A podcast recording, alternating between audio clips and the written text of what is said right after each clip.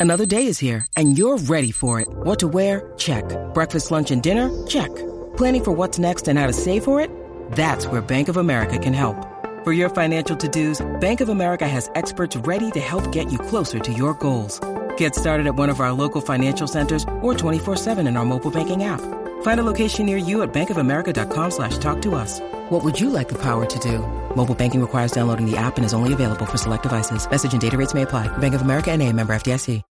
When you need mealtime inspiration, it's worth shopping Kroger, where you'll find over 30,000 mouthwatering choices that excite your inner foodie. And no matter what tasty choice you make, you'll enjoy our everyday low prices, plus extra ways to save, like digital coupons worth over $600 each week. You can also save up to $1 off per gallon at the pump with fuel points. More savings and more inspiring flavors make shopping Kroger worth it every time. Kroger, fresh for everyone. Fuel restrictions apply. Pedro, yo sinceramente creo que alguna vez deberíamos coger vacaciones. O sea, esto de que estemos todas las semanas aquí sin faltar ninguna, sí, sí, es responsabilidad y nos lo pasamos muy bien, pero alguna que otra vez deberíamos coger al menos una semana de vacaciones, Pedro. Fíjate que yo creo que hemos, yo creo que he tenido un sueño como que nos cogíamos un año sabático. No sé si ha sido un sueño o no, pero, pandemia, pero me ha parecido. Eso es la pandemia. Que no, tenemos el, el, tiempo totalmente distorsionado. No puede ser. Eso será. ¿Cómo estás, querido? Pues muy bien, muy bien, muy cansado. Eh, justo, bueno, vuelvo de Madrid de hacer el seguimiento de la Keynote, esta última de Apple, este evento de marzo que ha sido espectacular por todas partes, y muy cansado de todo lo que se ha presentado, de toda la organización y de todo, pero emocionadísimo, ¿no? Por todo lo que ha presentado, por el cambio que ha dado Apple. Y es que en este año que no hemos estado, han pasado un montón de cosas y yo creo que es el momento de que volvamos a comentarlas. Yo, como tú no lo vas a decir, voy a decirlo yo. Enhorabuena por la cobertura que hiciste en Twitch, que fue sencillamente espectacular y de un nivel de profesionalidad apejonante. Enhorabuena por el seguimiento en la web y enhorabuena el seguimiento en redes sociales, porque la inmediatez es que yo creo que había momentos en que me salía la noticia antes de lo que estaba enseñándome lo Tim Cook. O sea, una cosa espectacular. así que transmítela desde mí. Yo creo que todos los seguidores de, de una cosa de Telegram, porque fue realmente espectacular, tío. Vaya currazo que os pegasteis. Sí, además para esta, bueno, nos hemos organizado de otra forma. He querido darle también una vuelta a cómo lo hacíamos, también anticiparnos mucho. De esto, fíjate, para esta se ha aprendido mucho de los eventos presenciales, ¿no? Que son muy en tiempo real y me obligan a estar eh, muy centrado en cosas y un paso una detrás de otra. Y eso en esta, pues hemos conseguido transmitirlo. También los procedimientos que tenemos internos en Webedia nos ha ayudado mucho. Hemos aprendido todos mucho también de cómo se trabaja en Sataka, por ejemplo, que este último año nos han ayudado mucho a dar una vuelta a lo que hacíamos nosotros. Y la verdad es que es que hemos estado muy bien en, todos los frentes porque estábamos en todos los frentes, en página en directo, en Twitter, en Twitch. Y, y bueno, yo creo que, que, que, ha quedado muy bien. Y yo lo que comentaba en, en, mi Insta es eso, ¿no? Que al final ya no me quedo con que hayamos batido récords porque los hemos vuelto a batir, además increíbles, se me han salido cifras ahora y han sido alucinantes, sino que es que lo hemos disfrutado muchísimo. Y yo me quedo con eso, porque el equipo está muy contento, no de los récords, sino de lo bien que se lo han pasado y también, bueno, de que el trabajo ven que se ha, que se que se ha visto, ¿no? Se ha visto en, las gráficas que estamos viendo, en las visitas y sobre todo en la gente que, que como tú, pues, eh, nos felicita y te lo agradezco mucho a ti y a, y a, todos los que nos lo están haciendo, ¿eh? también porque hay mucha gente que nos está dando la enhorabuena, así que muchísimas gracias por seguirlo con Apple Esfera y es esto, somos al final uno más. Y es lo que nos gustaría en, en su momento, hace 20 años, ¿no? Cuando empezó todo esto de las keynotes, cómo nos gustaría que, que estas cosas pasaran estando en el otro lado, ¿no? ¿Cómo sabe uno que Pedro Aznar es influencer? Porque dice Insta y no Instagram como el resto de los mortales. O sea, ya sabes que está totalmente metido porque estas son las cosas que ocurren aquí. Evidentemente el programa de hoy lo vamos a dedicar íntegramente a la keynote de, de Apple de ayer cuando estamos grabando esto, de, pero vamos, un par de días después cuando lo escuchéis vosotros, vamos a meternos ahí, dejaremos el resto de las secciones para los próximos programas, sí tendremos la recomendación, porque qué es una cosa más en la recomendación final, esto no sería igual, pero igual podemos hablar un poquito de, de este último año de, de Apple con alguna cosa que se nos ha quedado eh, trasconejada que podríamos comentar, empezando, y tiene muchísima presencia, que luego comentaremos en esta última keynote, la llegada por fin de Apple Silicon y la revolución que ha mm, hecho inicialmente los Mac y que también amenaza, bueno, amenaza no, que ya es una realidad en el resto de dispositivos móviles de la compañía.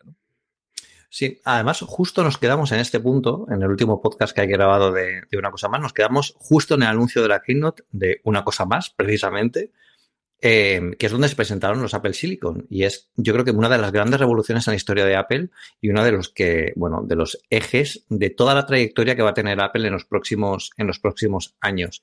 Em, en este año se ha visto que esta transición ha sido, bueno, está siendo un completo éxito y está dando muchísimos dolores de cabeza a la competencia que ha tenido que verse, bueno, cambiado el paso, ¿no? Porque hay gente que ya está diciendo en competencia de, bueno, en tres años tendremos algo para competir con Apple, ya, pero es que Apple en tres años no sabe dónde va a estar.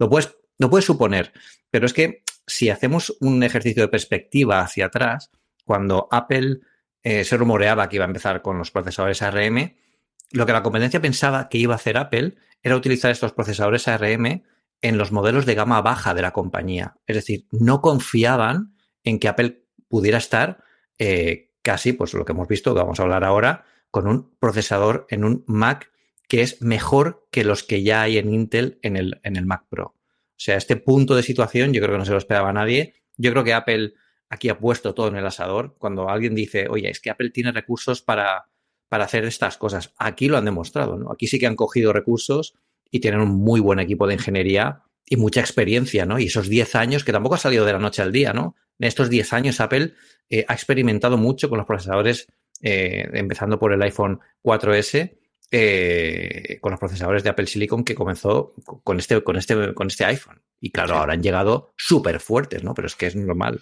Totalmente. Yo, el yo recuerdo ver Max en los 90, evidentemente, con todavía con el estudiante antiguo, pero sí que el primero que yo ya tuve personal mío fue el mostodonte de 17 pulgadas que había entonces eh, portátil. Y así tengo la espalda después de haberlo llevado cuando era joven y prometía. Y era aquí, todavía con poco el PC. Recuerdo la transición a Intel y recuerdo que eran mucho más rápidos, pero teníamos toda la parte de Rosetta, recuerdo toda la parte de la complicación de algunos de los programas. Es que entonces era imprescindible utilizar los programas de ofimática de, Microsoft y cosas similares que teníamos en la universidad. Y esa transición yo me subí al carro la primera, contuve dos dispositivos, uno del que estoy grabando, que es un Mac Mini, con M1, el primero que salió justo ahí, y luego mi portátil diario, que es un MacBook Air, y podía coger un Pro, pero quería un Air por probar realmente porque lo hemos comentado varias veces. Yo el ordenador de, Apple que más cariño le he tenido en la vida ha sido el MacBook Air de 11 pulgadas, el de la segunda, tercera generación, el que todos tuvimos en torno al 2011-2012, que es el mejor ordenador que quería y quería volver a tener esa experiencia. Y es que no puedo estar más que encantado. O sea, los únicos momentos en los que puede ir no lento, sino que notas que al final tiene que hacer trabajo, es en alguno de los casos cuando hago una cosa de vídeo y fundamentalmente de audio, que es lo que más te dedico a la hora de exportar, si tiene muchos filtros, pero vamos, que es la noche y el día. Es una cosa sencillamente espectacular.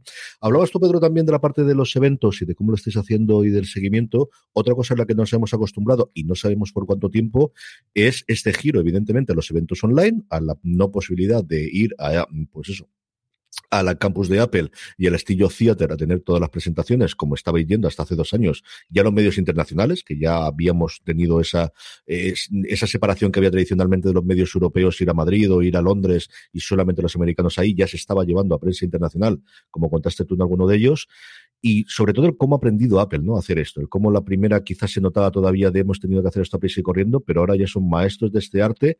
Yo creo que quieren seguir haciendo los presenciales, creo que como que la prensa toque los productos, y ahora hablaremos de alguno de ellos, o vean las pantallas, no hay nada, pero no sé si en combinación, no sé si mezclándolo, no sé si alternativamente han, diseñado un modelo totalmente nuevo de, hacer presentaciones de la empresa que siempre ha sido pionera o la que ha marcado un poquito el paso al resto de la industria de así es como se presentan los productos. Sí, yo creo que además les pilló con el, también les pilló un poco con el paso cambiado cuando fue la presentación, eh, cuando fue en marzo del 2020. Había preparado un evento presencial, yo estoy completamente seguro, que no se anunció.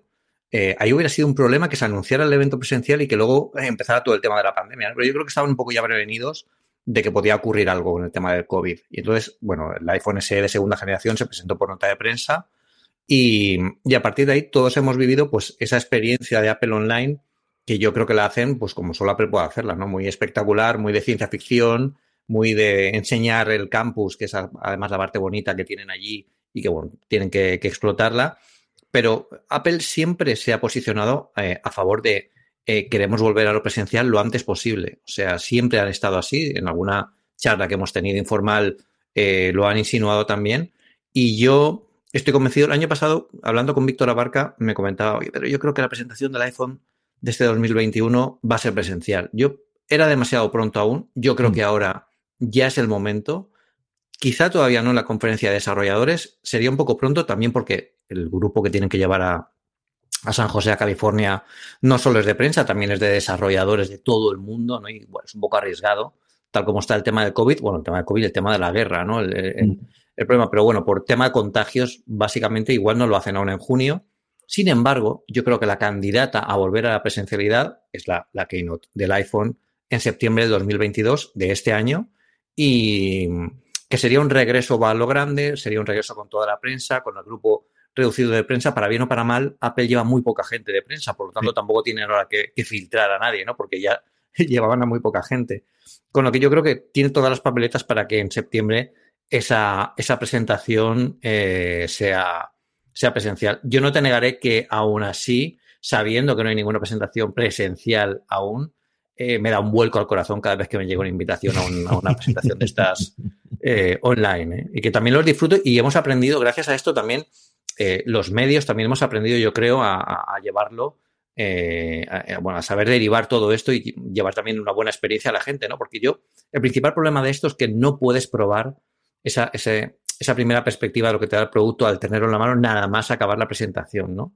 Yo hoy, si ayer hubiéramos tenido una presentación eh, en directo, en, vivo, mm. pues ya podría decir algunos benchmarks del, del, Mac Studio, lo podía haber visto, tocado, la pantalla la podía haber visto, eh, es decir, eh, este primer, primer contacto se pierde mucho y yo creo que Apple se da cuenta de que esto es necesario porque la gente es lo que pregunta, si no la gente directamente consume los artículos de review o los artículos cuando, bueno, los artículos de review cuando llegan, no sé, llegan unos dos semanas después, o directamente lo que ponen ellos en la página web, lo que da una cierta sensación de, eh, de que, bueno, nos tenemos que creer, ¿no? Lo que dice Apple, que no es ni bueno ni malo, ¿no? Pero es la única fuente que hay. Y eso se notó mucho, fíjate, en la presentación de septiembre del iPhone. Cuando salió el iPhone, el iPhone 13, a la gente no le hizo nada de gracia.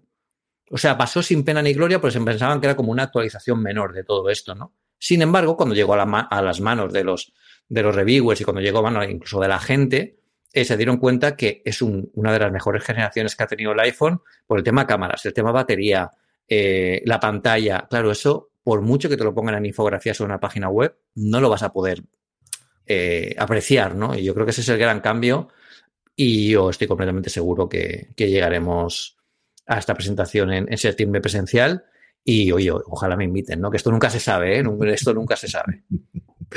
Lo último que tenemos es, y, a mí es una alegría, porque así me da para hablar de más cosas dentro de una cosa más, para que voy a negar el invento, porque algo se supone que sé del tema, es cómo ha cambiado Apple TV Plus y cómo está mm, introduciéndose en la industria en un hueco cada día más parecido a lo que había sido HBO antes de crecer en HBO Max, ese momento o ese lugar de prestigio por creadores, por directores, por intérpretes y con series maravillosas. Una de ellas, para aquellos que me escucháis en fuera de serie, ya lo sabéis cuál va a ser mi recomendación de la semana, no hay ninguna duda, la que para mí es la mejor serie de este 2022. Más de 60 proyectos lleva y enlazamos, si directamente con Pedro con la, el inicio de la Keynote, porque mm, es reseñable que el inicio de una Keynote, sí, cinco minutos y lo que tú quieras, pero sea Tim Cook no sacando pecho de los iPhones que han vendido, no sacando pecho de las tiendas que evidentemente tienen, sino sacando pecho de las nominaciones a los Oscars que han conseguido sus películas dentro de Apple TV Plus. ¿Quién lo iba a decir, además, cuando, cuando se presentó todo esto hace unos dos o tres años, ¿no? Que, se iban a estar hablando de Oscars, ¿no? Porque además el mercado del, streaming siempre había estado como muy apartado de ese tema, ¿no? Spielberg dijo que jamás llegaría un Oscar a una serie de streaming, evidentemente refiriéndose a Netflix y competencia, ¿no? Pero sin embargo, aquí es donde todos quieren estar, ¿no? El, el, medio donde parece que ha reunido pues, a los grandes, a Oprah, a Spielberg. Y, y bueno, y ahora el acuerdo este con el que han llegado, yo me acordé de ti, además, cuando cuando estábamos en, en, la Keynote viéndolo, porque además ya hay precedentes. Por ejemplo, la liga estaba negociando con Amazon hace poco. Mm. O sea que esto en, este, en nuestro país estaba, estaba pasando, pero es que ahora lo que dicen es que van a llevar dos partidos de béisbol en exclusiva a Apple TV Plus cada noche. O sea que ya no se limitan solo a ficción, a documentales, sino que son más contenidos y se están convirtiendo, pues lo es un, ya prácticamente una cadena ¿no? propia con, con contenidos y, y, series propias, que también pusieron alguna, alguna, algún avance de algunas de las próximas series que, que van a presentarse, pero yo, siendo sincero con, con, todos los que nos están escuchando, estaba tan emocionado por, por, ver lo que iban a sacar después de esto, que la verdad es que no me fijé en el, en el, en el tráiler. Eso ya lo veremos poco a poco conforme vayan saliendo los, los, los, productos. Yo se me fijé. En esa parte, como tú comprenderás, al final de formación profesional he Ya me imaginaba. Sacó pecho de dos películas fundamentalmente. Code, que fue una que compraron en Sundance, fue la compra más cara del año pasado. La de los Oscars, ¿no? Además. De, de, Sundance está nominada para tres Oscars, incluido el que más suena para el actor, que es la primera nominación a un actor masculino eh, sordo-mudo, sordo, mejor dicho, eh, suena bastante que lo podría ganar. Y luego la tragedia de Shakespeare, que tiene la nominación también eh, para su actor principal y que les está funcionando muy bien. Hice un avance de películas, de las cosas que tienen todas con nombres propios, tanto en nivel creación o a nivel de, de actores con nombres tremendamente conocidos. Y luego, como tú nombrabas, ese acuerdo que tiene con MLB, que va a tener repercusiones muy grandes. Y por varias razones. Una, es la primera vez eh, en la cual van a tener en exclusiva dos partidos en una plataforma después de YouTube. YouTube ha tenido durante varios tiempos partidos, pero no antes no los viernes, sino entre semana. Al final, pues como ocurre en la NBA, pero más todavía en béisbol, que se juega prácticamente todos los días de la semana, porque la temporada dura 162 jornadas, o sea, son 162 partidos de liga regular. Los partidos más cotizados suelen ser los de los viernes, los de los sábados y los de los domingos. Viernes noche, sábado noche y los de los domingos suelen ser por la tarde en horario americano. Que aquí no ve muy bien porque puedo verlo por la noche. ¿Qué ocurre? El mundo del béisbol eh, es un. Eh, a nivel de televisión en Estados Unidos funciona como un deporte fundamentalmente regional. Los derechos normalmente lo tienen las televisiones locales de Nueva York, de Baltimore, de California, cada una de ellas a veces afiliadas a Fox, a veces afiliadas a SPN, de distintas, en distintos sitios suele haber un blackout. Eh, existe luego una aplicación que funciona muy bien. Yo veo todos los partidos de hace seis años, creo yo recordar que soy suscriptor a MLB por streaming, en el que se pueden ver todos los partidos en Estados Unidos, menos los de tu equipo en tu ciudad. Es decir, si tú estás en Nueva York y los Yankees juegan en casa, tienes que verlo por la televisión tradicional. No puedes verlo a través de la aplicación, que es algo que ocurre también en la NBA. Excepto los partidos que daba en su momento YouTube y los partidos que daba, por ejemplo, la Fox, que compraba siempre un partido dejando aparte los playoffs, que es otro mundo totalmente distinto y son siempre televisados nacionalmente.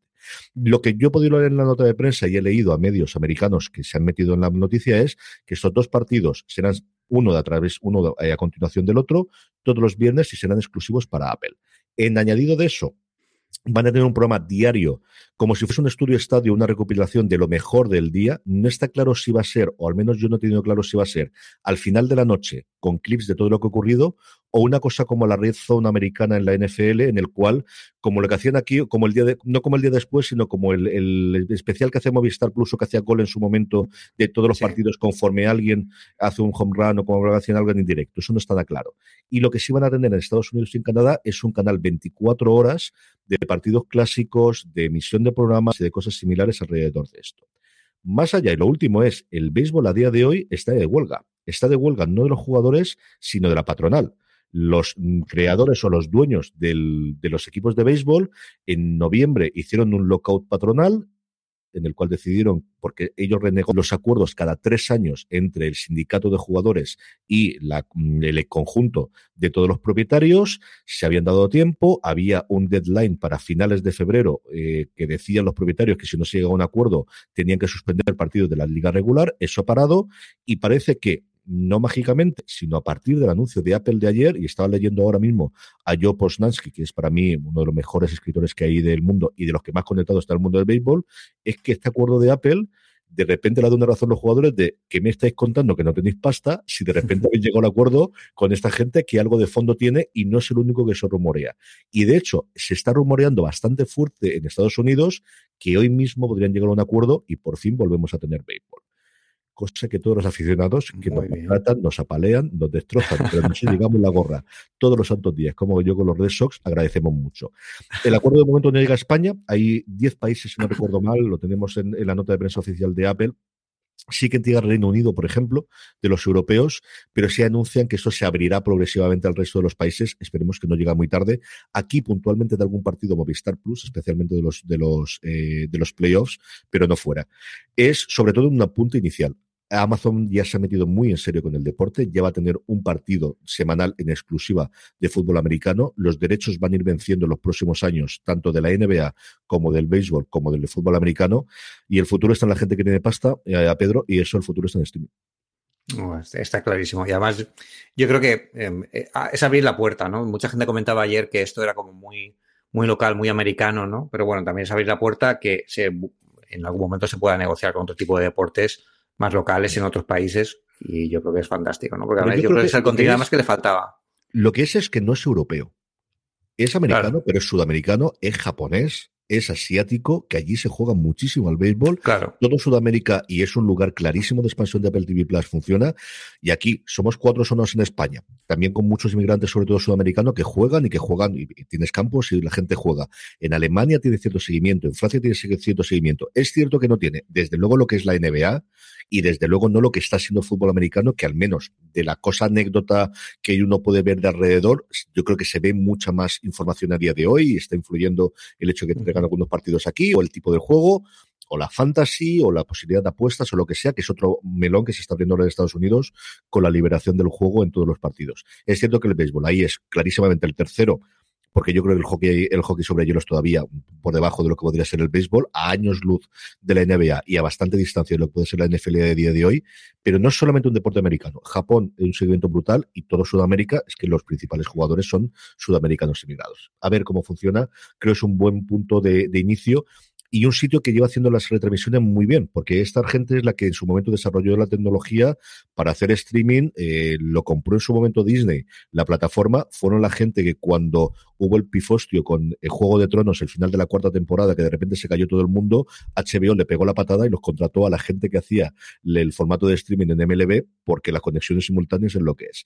Yo es que además la tecnología, claro, es que esa tecnología además es, es, es, o sea, son la punta de lanza de la tecnología del streaming desde siempre. O sea, han, sido ellos los que han abierto el camino para todo lo que estamos viendo ahora. O sea, que, es súper importante también a nivel de, tecnología detrás, ¿no? Lo que hay detrás. Sí, porque tienes muchas conexiones simultáneas que quieren ver lo mismo, que no puedes tardar. No es como Netflix de uno estará en el minuto 25 del episodio y otro en el minuto 1, sino es todo el mundo con la misma señal, con el mismo momento, en el mismo instante, y lo más hmm. complicado que desde luego hay en streaming. Hmm. En fin, vamos con cacharros, que hay unos cuantos de estos. iPhone S3, último modelo que tenemos con la huella dactilar, eso sí, con una bestia de procesador, mm, bueno, el mejor que hay ahora mismo en el mercado. Sí. Aquí hay una cosa curiosa porque yo creo que presentando este el primero, lo primero de todo, bueno, después de lo del Apple TV Plus, pero presentaron el iPhone SE y un poco como se quitaron de encima y dice, bueno, venga, va, que esto es lo que sabéis. Vamos a, acabarlo. Yo, de hecho, en el streaming está diciendo, pero si llevan 15 minutos y han presentado la Apple TV Plus y el tema del iPhone SE, digo, pero que van a, que quieren sacar esta gente más. Y, bueno, un poco es lo que se suponía, ¿no? Eh, sí que se ha ampliado, eh, se lleva el brutal el chip A15, ¿no? Que se que llevan los, los iPhone 13, nada más ni nada menos. Eh, conexión 5G, que además es la misma, utiliza la, conexión 5G milimétrica en Estados Unidos, que es la más potente, y, y, es un modelo que sale a partir de 520 y pocos euros, eh, o sea que es un, móvil, bueno, para la gente, Tim decía que para la gente que eh, quería móviles que no fueran tan grandes como los que hay hoy en día, pues guardan este modelo, tienen este modelo. Y, y lo único que en este, este modelo puede tener alguna pega a la gente de hecho, comentaban ya en, Twitch ayer, nos decían que bueno, es que este diseño ya está muy atrasado, ¿qué tal? Fíjate, yo hoy volviendo en el tren de Madrid me he dado cuenta de que hay un montón de teléfonos de este tipo, un iPhone 8, eh, ah, bueno, modelos como, como que quizás los que estamos en esta burbuja tecnológica no entendemos por qué la gente puede llegar a ese tipo de modelos aún, ¿no? Pero, pero, pero es curioso y yo creo que ha demostrado que ha sido, fue un éxito de ventas en 2020 de hecho, la fórmula ha funcionado, ¿no? La fórmula de no repetir lo que hicieron con el iPhone 5C, que era un diseño completamente nuevo, pero tenía un procesador de la generación anterior, eso no funcionó. Eh, luego con los modelos S, pues sí que han logrado tener algunas generaciones, pero yo creo que el SE, ¿no? Este, este iPhone, pues llega a ser algo, algo diferente. Lo que no cuadra mucho es el SE, ¿no? De Special Edition, que ayer decía, creo que me decía Javier Lacorto o Eduardo eh, bueno, no me acuerdo quién, lo dijo en Twitter, decía, bueno, ah, no, no, lo dijo Mark Brownlee, Marcus Brownlee, Marcus Brownlee lo dijo. Dice, este iPhone Special Edition es el menos especial de todos los iPhones, casualmente, ¿no? Y es curioso, pero tiene mucho éxito y yo creo que se puede vender muy bien y se sigue vendiendo muy bien. O sea que Apple sigue con la fórmula que la gente ha respondido y yo creo que es una buena puesta en escena. También mejoran la cámara indirectamente porque con el chip A15 Bionic eh, claro, llega el Neural Engine a la cámara, el procesamiento después de las imágenes. Eh, bueno, pues yo creo que eh, tienen cosas tan emocionantes como el tema del Smart HDR4, el Deep Fusion, que se habló de los modelos mayores.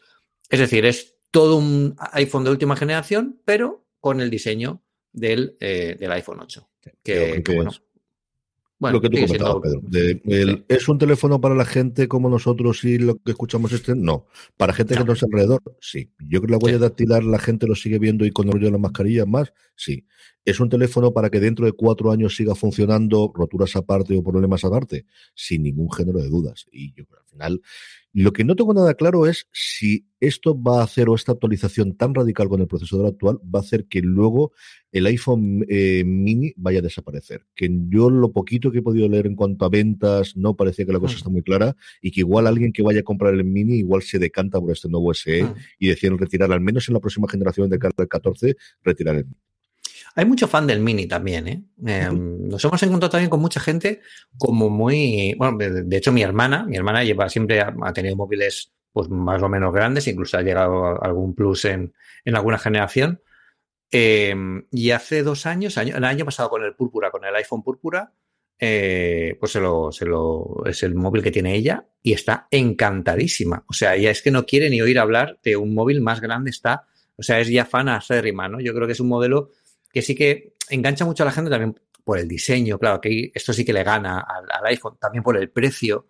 Eh, bueno, dependiendo, evidentemente, diversificar lo que tú entiendes como el concepto del iPhone 13 en distintos segmentos que al final son tamaños, porque lo bueno que tiene, lo que hace Apple aquí es que eh, el core, lo que, lo que distingue a un iPhone 13 no es la potencia, ¿no? Porque todos los, teléfonos tienen la misma potencia, ¿no? Sino por las características físicas del tamaño de la pantalla, cámaras, etcétera, Y bueno, pues sí, puede que tenga algún fan, ¿no? Si, si fagocita o no, yo creo que Apple de momento aquí no lo consideraron el iPhone 13 y lo que se escucha de los iPhone 14 que llegarán este año es que seguirán manteniendo el mini también a ver, a ver qué pasa con esto. Yo, mi mujer tenía un mini que le encanta, le vuelve loca y no lo tiene porque a mis suegras se han caprichado de él y entonces se los han cambiado.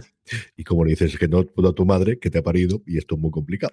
ahí tienes que, ya está la parte tienes que pasar por el aro, no hay más. Esto es lo que hay. iPad Air M1. Por fin integramos el nuevo procesador que no solamente sirve para los Macs, sino que también sirve para los iPad como conocemos y llegamos pues a ese iPad de gama media que yo creo que es lo, que al final, si tienes una capacidad de gastar dinero por encima del, iPad normal, el que yo creo que es el objetivo clarísimo de comprar eh, sin ningún hmm. de dudas. Hmm. Además es el iPhone perfecto para recomendar a cualquiera, o sea, cualquiera que, como tú dices, no tenga oye, no, quiero, me quiero gastar mil euros en un iPad Pro, pero tampoco necesito, quiero algo más que el, modelo básico. Este, a partir de 679 euros, tienes un, iPad Air que ahora lleva un M1. Yo, el, anterior iPad Air, en, la generación anterior, lo eh, titulé el análisis como atrevidamente pro, ¿no? Como que se acerca al pro, eh, y empieza a pisarle los talones, ¿no? Y ahora con este es más que nunca, más claro que nunca, ¿no? Em, yo creo que el análisis de este se, enfoca un poco en las diferencias que tiene en todo lo que no sea el M1, ¿no? Habrá que ver si el M1 es el mismo M1 que tiene, que tiene el Pro, tiene algún tipo de, de algún core menos, por ejemplo, gráfico, que eso también se ha hecho en los Mac, en los primeros Mac M1 que salieron en noviembre de 2020. Pero bueno, aquí lo que han dicho también es un mensaje claro a la competencia que, bueno, se volvía, volvía ha, vuelto a ponerse el mercado de tablets un poco en, en boga, sobre todo por el hecho del año de la pandemia, ¿no? Se han utilizado mucho las tablets para, hacer trabajos escolares, para videoconferencias, ¿no? A lo mejor no había tantos ordenadores en casa, pero sí tablets, ¿no? Y eso se ha utilizado mucho. Ya ha revitalizado un poquito el mercado de las tablets, pero ni se acercan al mundo Apple, mm. al mundo iPad, ¿no? Y aquí lo que yo creo que también ha dicho Apple es, bueno, amigos, este es el botón de turbo, yo lo pulso, eh, ya os veo por el retrovisor y aquí os quedáis, porque es que eh, la potencia que tiene ahora mismo el iPad Air con los chips M1 que ponen toda una potencia, mm, bueno, en, muchos sentidos equiparable a un ordenador mm, potente de escritorio en una tablet eh, que no tiene rival absoluto de ninguna forma en el mercado ahora mismo. O sea, el mundo iPad está a otro nivel en, el, en la parte Apple. Y además, pues ha sacado de colores y tal. Aquí es lo de siempre, ¿no? Lo que comentábamos siempre. Toda esta potencia está muy bien, pero quizás necesita que iPadOS dé un paso adelante y diga, vale, pues ahora vamos a utilizarla de esta forma. iPadOS también traída de la mano de los desarrolladores, porque hay que ponerse las pilas. En la presentación vimos muchas aplicaciones que están saliendo. De hecho, si os fijáis, eh, si os acordáis de la, de la keynote, em, Apple hizo presentaciones de aplicaciones que aún están en beta, que todavía no están en el mercado, como diciendo, no os voy a enseñar lo que ya hemos visto en otras en otras presentaciones. Esto es lo que está por llegar gracias a la potencia que, estamos poniendo encima de la mesa con estos tablets, ¿no? Y, bueno, pues habrá que ver, habrá que ver qué hay también. Los, colores además son súper bonitos, muy pastel. Eh, me gusta, me gusta el, nuevo modelo. Yo creo que es un modelo fantástico para comprar, para trabajar, para, para dibujar, para. Quizás no es el modelo básico para todo el mundo, pero sí que prácticamente para, para casi todos los que puedan permitirse eh, hasta 600 de euros en, en, un tablet. O sea que, sí, yo que, que al final nos va a vivir la necesidad de que dentro de unos meses en la conferencia de desarrolladores se presente un iPad OS que empiece a dar más capacidad, que tengamos pues simplemente una trayección de, de Logic y de Final Cut, que es una cosa que hemos reclamando que cuatro años, seis años, una barbaridad de tiempo y seguimos entendiendo las aplicaciones profesionales, ya no digo para Air, sino para el, para el iPad Pro, mm, que tiene toda la lógica del mundo y que además es que da gusto. Yo alguna vez he editado algún podcast, he editado algún vídeo en hmm. aplicaciones, Ferrite, por ejemplo, que le recomendamos en su momento, y es una gozada hacerla, leche, que lo podemos hacer ahí. No te digo para hacer una cosa larga ahí, pero es que da gusto hacerlo con los dedos, especialmente con el pencil, y yo creo que es una cosa clarísima para vender ya no solamente el, iPad Pro, posiblemente, o el, iPad Air, sino también todos los dispositivos alrededor, y vender el teclado y vender absolutamente todo. Aquí, aquí, además han tocado cosas que están también muy enfocadas al uso que se le está dando a estos tablets, que es decir, oye, vamos a poner también caña, vamos a darle caña a este iPad que está, siendo súper vendido y la gente está utilizándolo pues, para trabajar y estudiar en casa, ¿no? Dos cosas clave. Una, que han mejorado el puerto USB-C. No llega a ser Thunderbolt 4, eh, como pensábamos que sí que podría tener, pero sí que ha mejorado la velocidad de transferencia. Ya permite, por ejemplo, eh, poner discos duros externos y que directamente los, ficheros vuelen. Eh, conectar dispositivos como cámaras, que además hizo una, una demostración, eh, se hizo una demostración en la keynote y funciona perfecta como visor propio de la cámara en tiempo real con poca latencia, ¿no? Que eso está muy bien. Em, y luego, una mejora en la cámara frontal, ¿no? Que es como Apple eh, está diciéndonos aquí también, eh, oye, os he escuchado dejar de dar por saco con que pongamos buenas cámaras en los, en los portátiles y en los, en los tablets. Y aquí tenéis ya una 12 megapíxeles con vídeo 4K, con Center Stage, que para las, las, reuniones va muy bien. Y, yo creo que están enfocando un poco, para, transformando un poco lo que han aprendido en, este año de pandemia, porque estos son los primeros productos fruto de, de, los años del COVID, ¿no? Ahora sí que están empezando a salir todo lo que, el aprendizaje que han tenido estos dos últimos años, ¿no? Y este yo creo que es el resultado de uno de ellos. Yo es cierto que me falta probar el Center Stage, que todavía no lo he probado en ningún dispositivo, pero lo de que la cámara sigue estando en el lateral, cuando todo Dios y su madre la utiliza mm. en parte horizontal, es una cosa que me llama la atención. Y como te digo, no sé exactamente cuando utilizas Center Stage si se centra, pero yo hago mucha videoconferencia con el iPad, porque en ocasiones me funciona mejor que con el otro, y al final es donde cojo el ángulo, espérate que me mira una cosa rara. Sí, es una cosa. Sí que se, sí que se centra, pero deberían cambiarlo. De hecho, estaban hablando, había rumores de que el próximo iPad Pro Mm. llevará la, manzanita en lugar de estar en posición vertical, en posición horizontal. yo creo que tiene una lógica de. Que tiene todo el sentido. con el center stage, aunque sea en el lateral, como lo que te hace es cogerte la amplitud del cuadro, sí que te centra más a, dónde estás tú, pero no dejas de verlo en un lado, ¿no? Porque tú a, dónde miras, ¿no? Eh, es un poco complejo. Yo, yo creo que nadie usa el, iPad en posición vertical para ver el, para utilizarlo, ¿no? Yo creo que ya sí que debería estar donde, donde toca, porque además tiene más sentido ¿no? en, este modelo.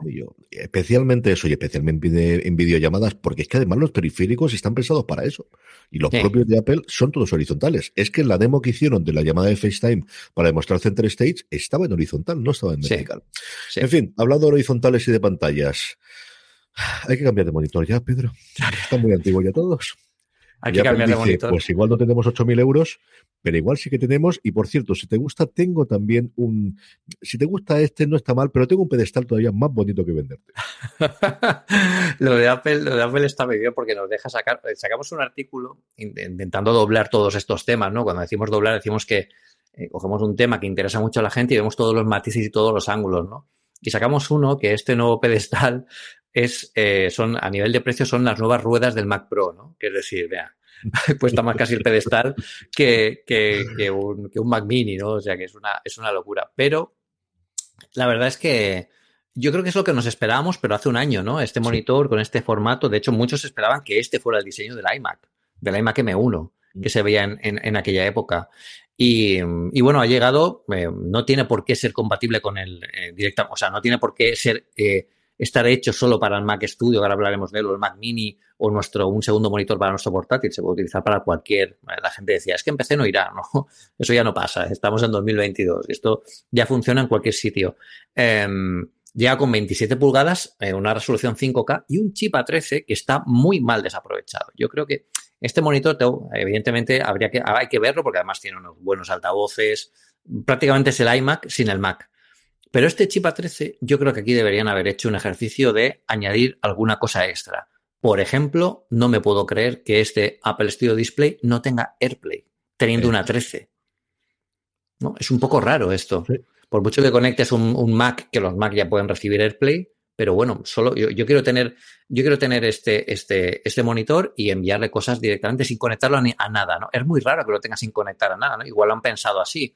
Si metemos el AirPlay, pues tenemos que meter un sistema operativo, tenemos que tal, pero, o, directamente, porque este, este monitor no lleva un, Apple TV, eh, si es que es el procesador que lleva, ¿no? Es, un poco el, el, rollo que deja. Y luego, que muchas veces, mucha gente también se ha visto eh, decepcionada por el hecho de que no lleve mini LED. Eh, que todavía no tenga esta tecnología y sobre todo por el precio, por el precio, casi 1.700 eh, euros aproximadamente. Yo creo que la gente se esperaba que estuvieran sobre los 1.000 o menos de los 1.000, porque claro, eh, los iMac que hay, pues están rondando, rondando esto. Entonces, claro, no, no te acabas de, no acaba de cuadrar mucho, pero sí que es cierto que como la pantalla del nuevo iMac, el iMac M1, eh, era una pasada. O sea que el monitor tiene que funcionar muy bien, pero hay que ver si a la gente le encaja el precio. Hay que recordar que los Cinema Display siempre han sido muy caros. De hecho, siempre ha habido polémica desde que salió el primer Apple Cinema Display eh, de ese de, metacrilato que eh, cambiaban el CRT por el TFT, que era, eso era como una magia, como si ahora viéramos un, un monitor holográfico, ¿no? Pero, pero siempre ha habido mucho, mucho eso, a pesar de que han sido completamente amados. O sea, el último Cinema Display que publicó, que, publicó, que, que, vendió Apple, eh, había gente que todavía seguía usando a día de hoy y no se desprendía de él porque decían que era el mejor panel que habían visto, ¿no? En, en todo eso, a pesar de que la tecnología evoluciona, ¿no? Pero bueno, aquí hay, hay un poco de todo, yo creo que con el, con el monitor. Yo tengo en mi despacho de la universidad uno con conexión DVI, todavía no HDMI, que tengo que hacer el conector y tengo que utilizarlo. Y tiene 12 años y funciona con el primer día maravillosamente. Sí, con el refresco y con la resolución y lo que quieras, pero el sinvergüenza ahí está tirando totalmente. El eh, Apple Studio Display cuesta 1.779 euros con el cambio, en, euros oficialmente, lo estamos leyendo en Apple Esfera en la noticia que ha sacado el equipo de Pedro. La versión mm. con vídeo en texturizado, que la vuelven a sacar también aquí, se nos va a los 2.029 euros. Y luego el incremento de precio de ese pedestal maravilloso con el brazo ajustable, no solo en el ángulo, sino para arriba y para abajo. No para ponerlo en vertical, ¿eh? este no te permite ponerlo como alguno eh, otro que puedes utilizar en horizontal en vertical. Como el XDR. El XDR sí que se puede poner en vertical. Directamente lo puedes girar. Estos son 460 euritos del ala, más que no son los, que costaba en el XDR, pero como digo, pues eso. Mm, prosumer es que al final no es una cosa para consumo masivo, por eso tienes el iMac. Y al final estamos en esta liga y esa es la forma de pensar. ¿Que me atrae un montón? Mm. Sí. No sé qué tal la cámara integrada, que es una cosa que tengo curiosidad por ver también. Los altavoces tienen pinta de ser espectacular, pero yo al final siempre he ido con auriculares. Esa parte me interesa menos. Los micrófonos me llama la atención, el cómo funciona, aunque yo soy muy poco de hablarle directamente, sino siempre intento ponerme los iPods, aunque estés solo. Yo creo que quien te oye mejor y al final también siempre tengo gente alrededor, sobre todo en casa y tal. Pero bueno, yo creo que es, pues eso, al menos en la pantalla es un pedazo de pantalla. Es un pedazo de pantalla. es un pedazo de pantalla. Sencillamente espectacular. Sí, sí, sí. Además está pensada eh, para macOS. O sea, lo, bueno es que el ecosistema, yo creo que completa mucho, mucho este, este monitor. Es el primero, yo creo, de una nueva generación. Hemos vuelto a, asistir al nacimiento de los Cinema Display.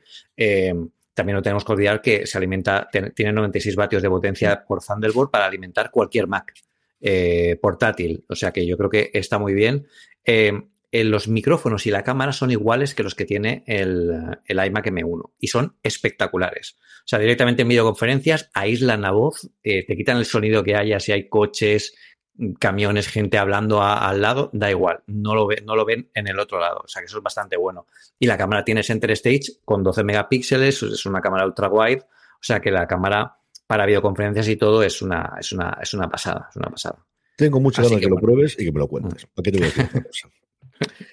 Como tengo muchas ganas que me lo, me lo, que lo pruebes y me lo cuentes, no diga Mac Mini Pro, no diga Mac Pro Mini, diga Mac Studio, el primer nombre original de un Mac desde el iMac Pro, si queremos decir que añadiendo Pro es suficiente, y si no, yo creo más de una década desde la transición posiblemente de los ebooks al MacBook, en el que tenemos un ordenador de Apple mm. con un nombre propio, este Mac Studio.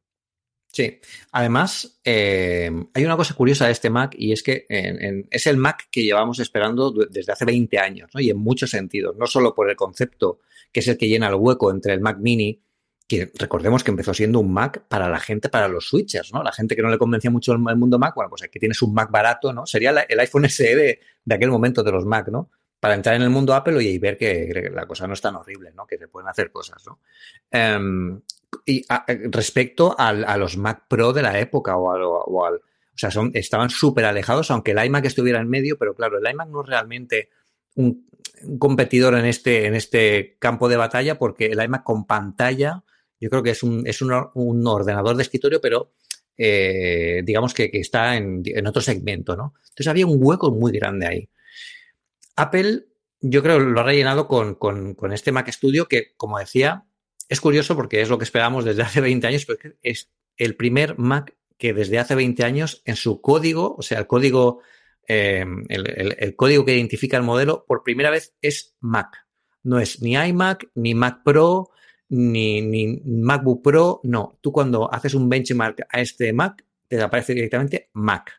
Y es, bueno, dicen muchos que es en, cierto sentido el heredero del Macintosh original. También se decía eso del iMac, ¿eh? cuando llegó el, primer, el primer iMac. Pero la verdad es que es espectacular en todo lo que ofrece, porque además nos ha traído pues el secreto a voces que tenía, que tenía Apple, y era que los M1 Macs están pensados para conectarse entre sí desde el principio. Y eso es algo que no nos dijeron y evidentemente nadie ha abierto uno para ver exactamente cómo estaba diseñado de esa forma, ¿no? Y, bueno, lo que prometen es un rendimiento que va más lejos que el Mac Pro actual, más potente que hay ahora mismo que vende Apple.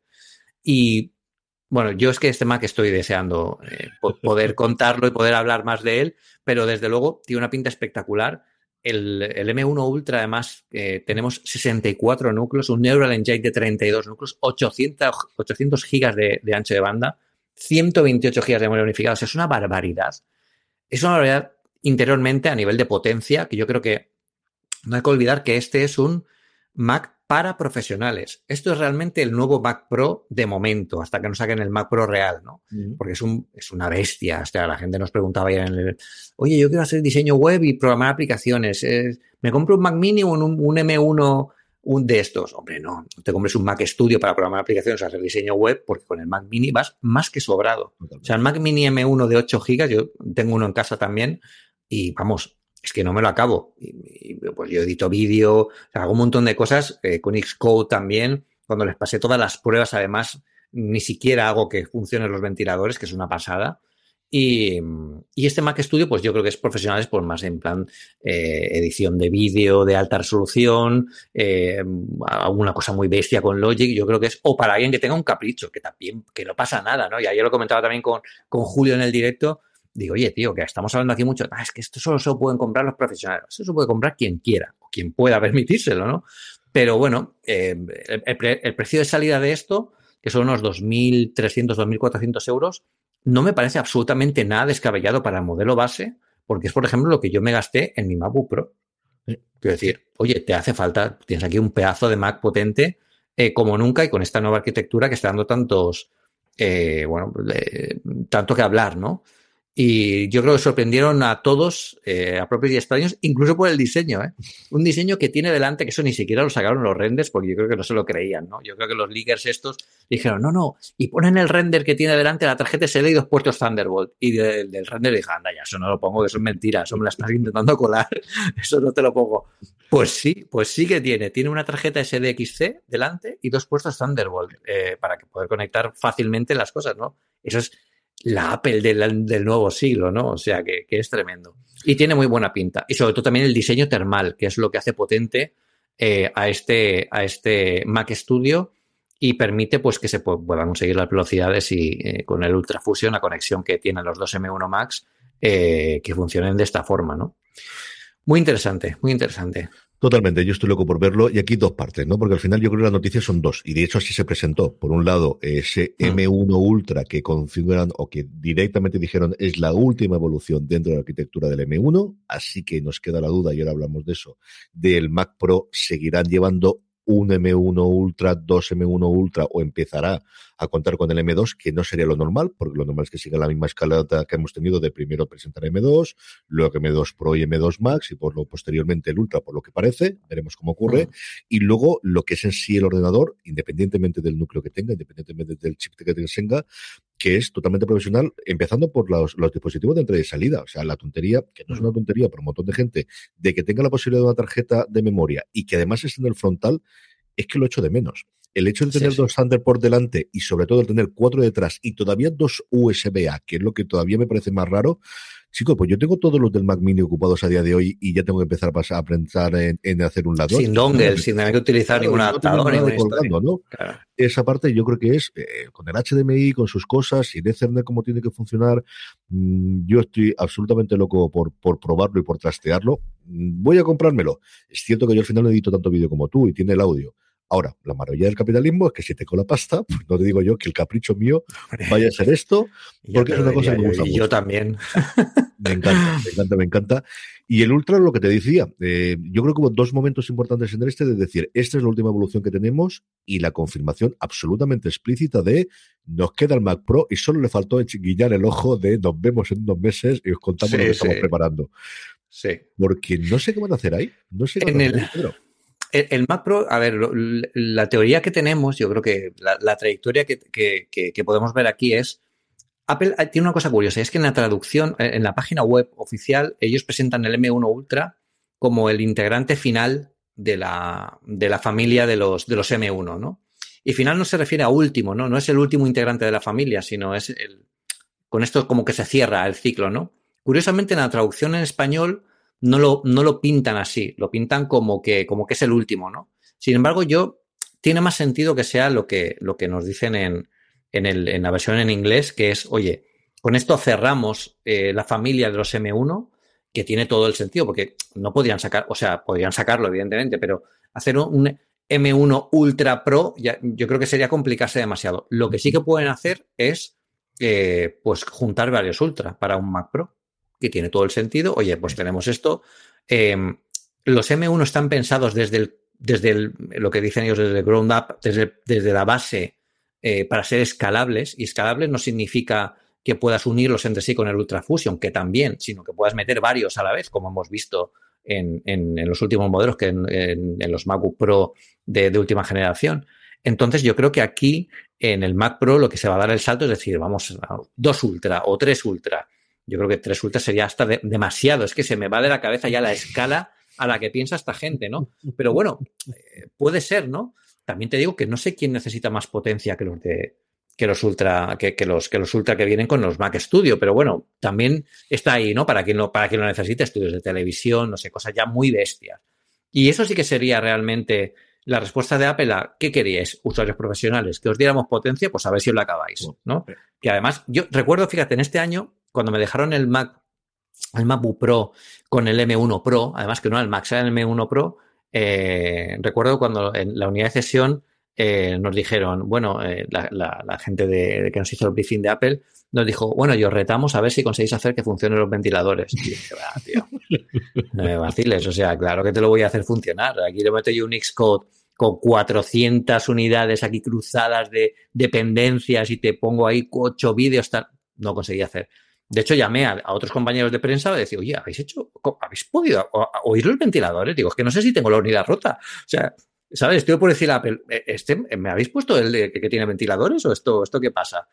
Y, sí, sí, es que es tremendo, ¿no? Y, claro, viniendo de un Intel que prácticamente respiras un poco fuerte a su lado y ya empiezas a oírlos, ¿no? Como que quiere despegar, pero que yo creo que el camino sería ese. Y luego ya empezaríamos el ciclo, es decir, mucha gente pregunta ahora también por el MacBook Air. Yo creo que el MacBook Air empezará el ciclo de los M2, es decir, a finales de este año, en noviembre, empezaremos de nuevo lo que empezamos hace dos años con los M1, es decir, el, eh, el MacBook Pro de entrada y el, el MacBook Air empezará con los primeros M2 que lleguen, que no tiene por qué ser más potente, evidentemente, un M2 de inicio no sea más potente que estos M1 Ultra o M1 Max, pero tendrá algo que, pensando en escalabilidad, cuando ya lo veremos venir. O sea, aquí ya, nos, aquí ya nos van a pillar. Ya veremos venir que los, los próximos M2 ya estarán pensados para eso y serán eh, mucha más.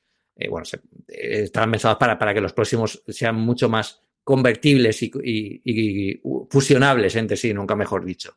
Por lo que yo creo que podemos verlo. ¿Cuándo lo veremos? Hombre, el último MacBook Pro, el último Mac Pro se presentó en la conferencia de desarrolladores de 2019. Además estaba yo allí en California, o sea que me, me, acuerdo perfectamente. Eh, podrían ser que se presentara en, la de junio, en la que se haga ahora. Puede ser. Eh, yo creo que además les faltan keynotes para presentar todo lo que les queda, o sea que tienen que darse, tienen que darse aire. Yo creo que tiene toda la lógica del mundo que sea ahí, mm, sea presencial o sea virtual, pero yo creo que tiene toda la lógica del mundo mm. y yo creo que el lanzamiento de Ultra demuestra que ya lo tenemos todo puesto. O sea, ya lo tenemos todo. Yo creo que nos queda la duda si el iMac Pro va a morir absoluta y totalmente o van a resucitarlo de alguna forma.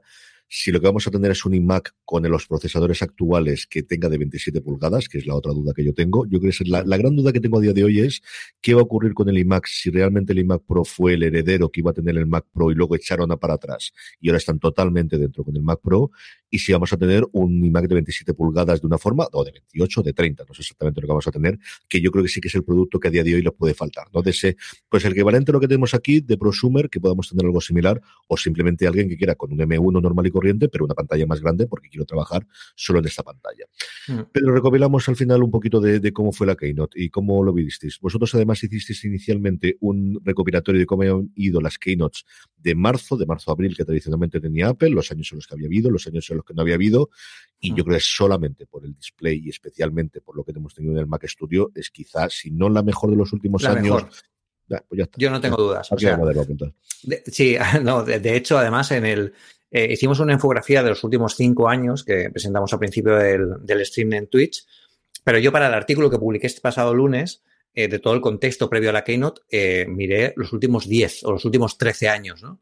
Y Apple había utilizado estas Keynote de marzo un poco como, bueno, todo lo que no me encaja en las otras lo meto aquí porque no tenemos la Macworld, ¿no? Sobre todo desde que cerró la Macworld en 2008. Lo meto aquí. Pero, pero es una, una keynote espectacular y precisamente uniendo lo que comentabas antes del, del iMac de 27, yo creo que sí que hay un hueco, porque hay un hueco entre los 2.000 euros eh, y los 4.000 euros, ahí hay un hueco que, que, se puede rellenar, ¿no? Yo comentaba en Twitter, precisamente con la Cor y con, y con, y con alguien más, eh, este tipo de cosas y decía la Cor, pero es, ojo, porque el iMac Pro es que, hablando del iMac Pro, eh, hay un iMac Pro, entendiendo que el, iMac de 24 es el iMac de consumidor y un iMac Pro sería un iMac, evidentemente, con una pantalla más grande, ¿no? Entonces aquí se podrían podrían pasar dos cosas, ¿no? Que en ese hueco de entre los 2.000 y los 4.000 dólares sí que pudiera entrar un iMac Pro de 27 pulgadas o incluso de más o incluso dos modelos, si se ponen excelentes en Apple, que también hay que verlo eso, para decir, oye, perfectamente podemos coger los mismos procesadores que tenemos ahora en un MacBook Pro y los metemos en, el, eh, en un MacBook Pro de 14, por ejemplo, para cogerlo más barato. El, el de saque está en 2.400 euros. Puedes tener un M1 Pro perfectamente en un iMac Pro y te encaja perfectamente en un 27 pulgadas. ¿Que quieres un 30 pulgadas o un 32 pulgadas para alguien muy excepcional? Pues entonces le metes el M1 Max, que ya lo tienes, lo tienes en los portátiles. Y los precios además estarían rondando por ahí. A lo mejor el, iMac Pro de 27 con el, con el M1 Pro podría estar entre los 2.800, 2.900 euros y el, el, de 32, 30 pulgadas con el M1 Max podría estar perfectamente entre los 3.000 y pico euros. O sea que encajan y entonces ya sí que tenemos toda la gama, libertad de elección completa para que la gente pueda, pueda meter ahí. Yo creo que no han desaparecido y de hecho también José lo comentaba en Twitter. Eh, José eh, Merino, lo comentaba en Twitter y decía, ojo, que Apple nombra al iMac no como iMac después de haber quitado los otros. Lo, dice que es el iMac de 24 pulgadas. O sea que eso quiere decir que posiblemente veamos, veamos algo más. O sea que, que bueno, aquí todavía queda tela por cortar. Un hueco ahí queda, sea de 27, sea de 30, sean los dos combinados, sea con todos los chips, sea solamente con los profesionales, pero yo creo que un hueco queda. Vamos cerrando por hoy. Antes de eso, permitidme que os recuerde que tenemos un grupo en Telegram, tremendamente activo, telegram.me, u barra una cosa más, para comentar toda la actualidad diaria de Apple, del mundo de la tecnología, que los queremos mucho, que nos apoyan muchísimo en todos estos tiempos. Ya sabéis, desde vuestro dispositivo móvil, telegram.me barra una cosa más, os unís al grupo y partir de ahí vamos hablando durante todas las semanas. Terminamos, como siempre, con las recomendaciones. Pedro, ¿qué recomendamos esta semana? Pues yo recomiendo una cosa que además era lo que pensaba recomendar en el último programa que, íbamos a grabar, del guion que teníamos previsto para grabar, que al final no llegamos a hacerlo. Y lo voy a, recuperar porque además hoy está, eh, yo creo que es más en, de, moda, ¿no? al día que nunca, ¿no? Y es Setup. Es una App Store de aplicaciones eh, eh, complementaria a la que podemos tener en macOS tiene aplicaciones fantásticas, tú pagas un precio de suscripción y mientras estás suscrito, como la, la PS Network, ¿no? Tú pagas el precio de suscripción, mientras estás suscrito puedes acceder a todas las aplicaciones que lleva el pack y aplicaciones buenísimas como Clean VPN para cambiar la VPN, eh, el Clean My Mac también lo tienes. Yo tengo una que, se que utilizo muchísimo para las imágenes de los artículos, es Renamer, para renombrar todas las fotos en base a unos eh, a, unos, eh, a unos patrones, o sea que está genial. Tiene un montón más, ¿eh? y son todas muy buenas y de mucha calidad. El caso es que os hablo de esto porque esta compañía está, es, son, de, son de Ucrania, precisamente, ¿no? Entonces yo, cuando empezó todo esto de la guerra, la terrible guerra esta que estamos viendo, que es una auténtica barbaridad, una locura después de pasar una pandemia mundial, yo que no sé en qué está pensando este hombre, em, eh, nos escribieron pidiéndonos ayuda para que, para que, bueno, pues dijéramos que son una compañía de Ucrania, ellos están haciendo que, todo esto de toda la infraestructura tecnológica de Setup siga funcionando, o sea, funciona sin problemas eh, y genial con todas las aplicaciones, o sea, no hay ningún problema con esto. Em, pero bueno, están muy involucrados con la causa, con la causa de la resistencia ucraniana y, y bueno, casi prácticamente cada semana nos envían un digest eh, donde nos dicen, bueno, cómo colaborar con la resistencia ucraniana, con el ejército, qué hay que hacer, qué no hay que hacer, los grupos humanitarios. O sea que yo creo que más que nunca, ya no solo porque sea una buena, es una buena idea suscribirse a algo así, porque hay aplicaciones de verdad muy buenas que yo las compraría por separado y valdrían una pasta, eh, ya también por el, por el motivo de que teniendo esta aplicación y utilizándola estás ayudando también a este sinsentido de la guerra, ¿no? Eh, a que acabe cuanto antes y ayudando a los que más lo necesitan, ¿no? Que es al final lo que, lo que, lo que necesitamos que, que todo el mundo entienda, ¿no? Que esto de la guerra no la paga ni Putin ni los que están a su lado, la pagan todos los inocentes que hay alrededor, que es una, es una locura. Así que, pues, eso es. Totalmente. Además, me he descubierto la cantidad de desarrolladores que hay en Ucrania y la cantidad de sí, que uso habitualmente. O sea, Spark mm. tiene. Hay muy buen parque tecnológico allí. ¿eh? Mm. Y el programa con el que Pedro y yo estamos grabando esto, que es el que yo utilizo para fuera de series para hacer todos los streamers, que se llama Restream, que es muy cómodo, muy útil y muy sencillo. Los mm. cofundadores están en Ucrania y además lo contaba como habían tenido que sacar porque la gran mayoría de los trabajadores estaban allí y en la primera semana tuvieron que sacar a un tercio de la, de la gente de allá. Y es una aplicación que usó diariamente. Es decir, os iba a decir semanalmente, pero es mentira, porque es lo que utilizo cuando grabo streaming y creo el vídeo a través del audio, la que hago para programar que se suba a YouTube, que se eh, emita por Facebook y por Twitter todos los días, eh, sea, sea fuera de series o sea streaming, todos los santos mm. días. Yo tengo dos recomendaciones hoy. Una del mundo de Apple TV Plus, le he comentado antes, Separación. Si no la estáis viendo, es la mejor serie de la historia del 2022. Es sencillamente espectacular. Si os gusta el mundo de la tecnología estoy subiendo este programa, yo creo que va a gustar porque tiene un tonto a ciencia ficción mezclado con thriller, mezclado con interpretaciones sencillamente majestuosas de todo el mundo. Patricia que mm. está estupenda. Adam Scott, que además de entrevistar esta semana en, en, ay señor, en The Watch, del programa de, The Ringer, mm. de la cadena de podcast de Visimos, está maravillosa. John Turturro. Eh, todo el mundo, a Christopher Walken, que aparece ahí a partir del segundo episodio, y es una historia de ciencia Súper sorpresa, además, que cuando apareció dije, hostia, Christopher Walken. Es brutal, es brutal.